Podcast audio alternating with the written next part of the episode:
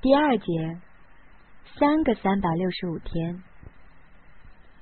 其实我一向挺尊师重教的，可是我对刘海波就怎么也尊重不起来。这么长时间，我就从来没有正儿八经的叫过他一声刘老师。后来高中毕业了，刘海波让我管他叫声刘哥，我说。我才不叫呢！你就比我大七岁，当得起我哥吗？我们家大堂哥比我大十六岁呢，一边待着去吧你！刘海波连声叹气，说：“世风日下，家门不幸，教出这么一个大逆不道的学生来。”高二那年，我去了新组建的文科班，宋乐天继续和刘海波厮混。刘海波那年涨了一级工资，还得了市教育局的一个什么表彰。宋乐天拿了省里数学竞赛的冠军，稳稳的做着他的年级第一名。文科班六十来个人，二十七个男生，这其中有宋乐天的死党之一大牛。大牛个头不高，比宋乐天差了一截，人憨憨厚厚，好的要命。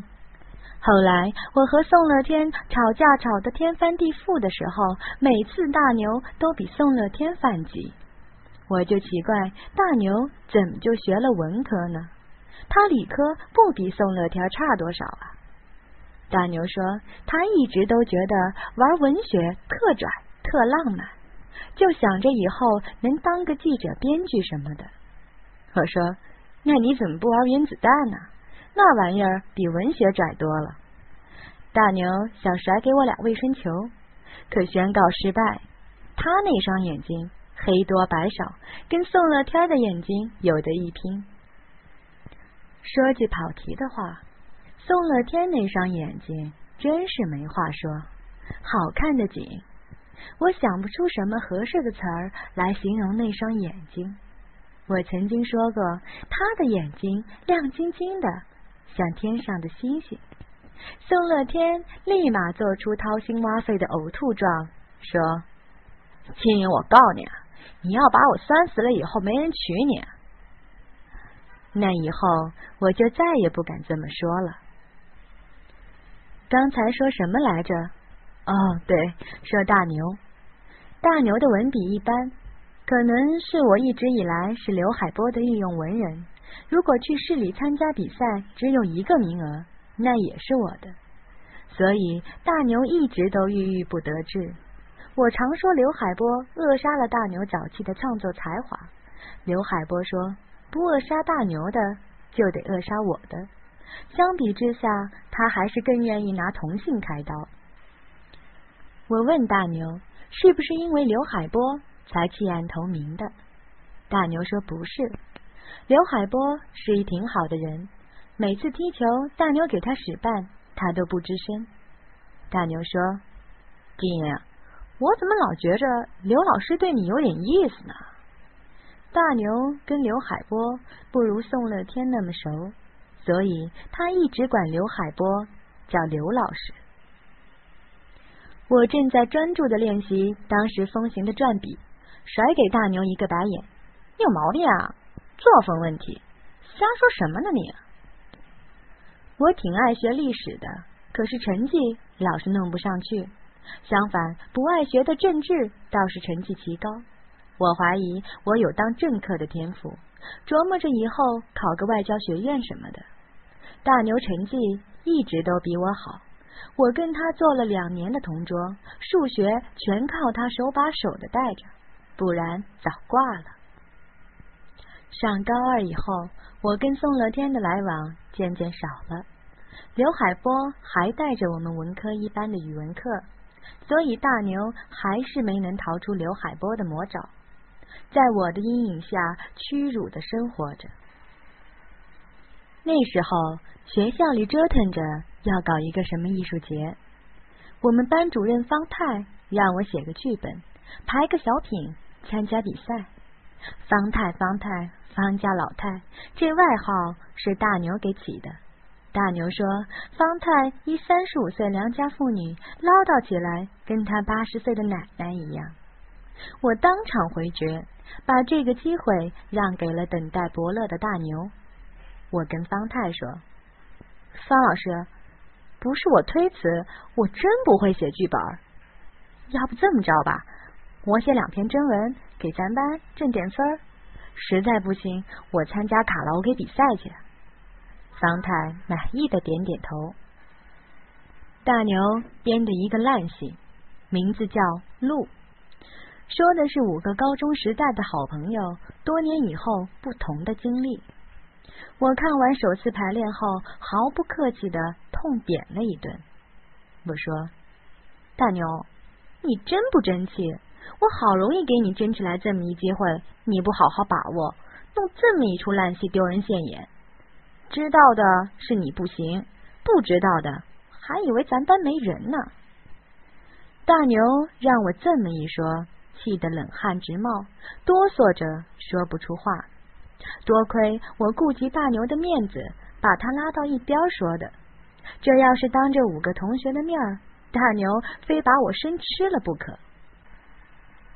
为了挽回局面，我跟大牛说：“大牛，我给你出个主意，你这个本子太复杂，咱们拍不好。等以后你真当上大编剧，再拍成电影电视剧。可现在不成。”你写一个跟生活贴近的，比如一男生平时五迷三道的不爱学习了，到了考试的时候没辙了，想作弊，再后来良心发现发愤图强什么的，贴近生活，有观众缘不说，还能得评委老师的欢心。大牛听完我这话，不生气了，仔细思考着，老师们的心理，我早就从刘海波那儿摸清楚了。让他背着学校领导给大牛的一个小品得一高分，也不算以权谋私。我们这群高中生就是爱着一个亲切，一个搞笑。大牛的幽默天赋没得说，所以我不担心到时候没掌声。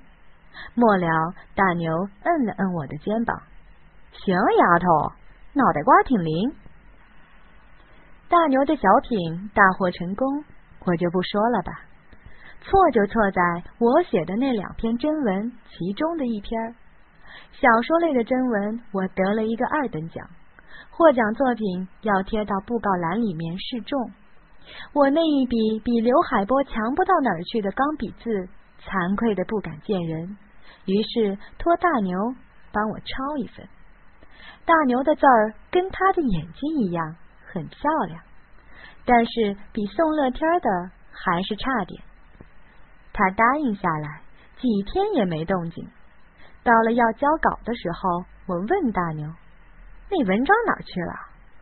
大牛从书桌里掏出来给我。我那篇小说抄在白纸上，端端正正、工工整整，极品正楷。你写的？我眼珠子都快掉下来了。上天写的。大牛不跟着我管宋乐天叫二嫂，但他始终记得我当初说的那句“宋上天”，多年以来一直叫他上天。我从没见过宋乐天写正楷，真是漂亮，我都舍不得交上去了。一兴奋就忘了问大牛为什么把文章给宋乐天抄，千山万水的那么远。我也不知道是因为我的小说好看，还是宋乐天的字好看。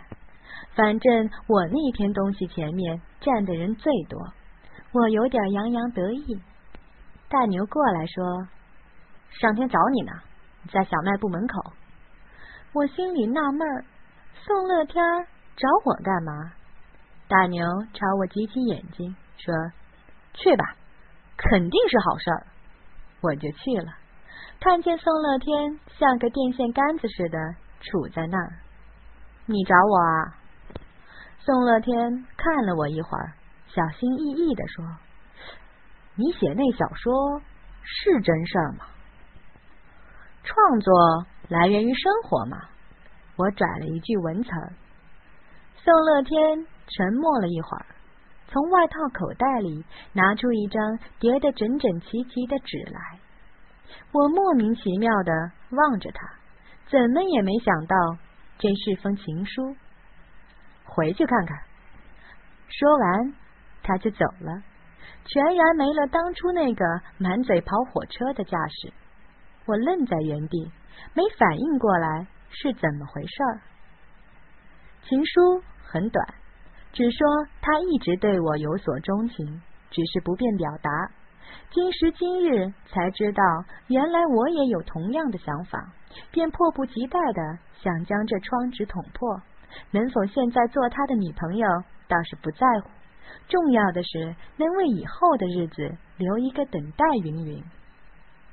我当时不会骂人，感叹词儿也没现在来的这么丰富，诸如“我靠”这样的词儿我是不会说的，只是说了一句。什么呀？是啊，什么呀？怎么我就跟他有同样的想法了？什么等待？等待个屁呀！我想了想，才想起来，刚才宋乐天问我那小说写的是不是真事儿，恍然大悟。我那小说题目是《三个三百六十五天》。写的是一个小姑娘，中考进了重点高中，考场上偶遇一个男孩，两人情投意合，却始终没有道破天机。老师家长甚为欣慰，等等等等。我靠！我那是为了骗奖品、骗艺术节，给班级加分而瞎扯啊！这丫的怎么就当真了呢？还他妈的和他有相同的想法，钟情！我呸！我什么时候能看上这么一圆规？就算堕落到家了，我我恶狠狠的想着，回了教室。大牛正笑盈盈的看着我，我狠狠恨了他一眼，认准了他是这件事的帮凶。怎么了？自己看。我把那张纸扔给大牛，大牛没看。我知道是这事儿，你不乐意啊？亏你说你自己是文学爱好者，小说什么叫小说？懂不懂？老师没教过你。我告诉你，小说是故事编的，没有真事儿，懂不懂啊？你宋乐天饭店，你也跟着发疯。说完，我再不理大牛，大牛怎么哄也不行。那时候学校里明令禁止谈恋爱，被发现的统统被找去谈话。之后找家长做工作，拆散了算。可没被发现的，还都在苟且偷生，偷偷摸摸的爱着，以为自己碰上了这辈子最完美、最浪漫、最火热的爱情。这是公开的秘密。一男一女如果关系太近了，就会被找去谈话。我跟大牛就被方太找去过。当时我急得头发都快立起来了。口不择言的说：“方老师，您说我能看上一比我矮的吗？”方太让我给这么一问，还真愣了。在我和大牛急赤白脸的声明下，这事儿才告一段落。我怎么也没想到宋乐天会喜欢我。高一那会儿，我跟他光斗嘴来着，我不跟他比学习成绩。知道我这种贪玩的人，成绩一辈子都比不上又聪明又用功的宋乐天，我就跟他比嘴皮子。宋乐天说不过我，每次都是大牛帮腔，才能勉强打个平手。我也不知道我是哪儿打动宋乐天的，我跟他那赵灵儿的标准差了远去了。按说我长得不怎么样，扔人堆里就找不着那种。个儿算高，可能吧。可我这个头，在我们那儿遍地都是。那他看上我什么了？听说我们校花挺喜欢宋乐天的，可这小子不理。我想起看过一部叫《圈里圈外》的小说，里面一个形容拽的跟全国粮票似的。宋乐天那会儿就是这副德行。照大牛的话说，我还非得受宠若惊一把才算正常。真恶心！他不就是拽吗？我用得着犯贱吗？后来的几天，我都没怎么跟大牛说话。大牛问过我关于那封信的下落，我说要不是看着那厮写字好看，我早当擦桌子纸了。大牛就没敢再问。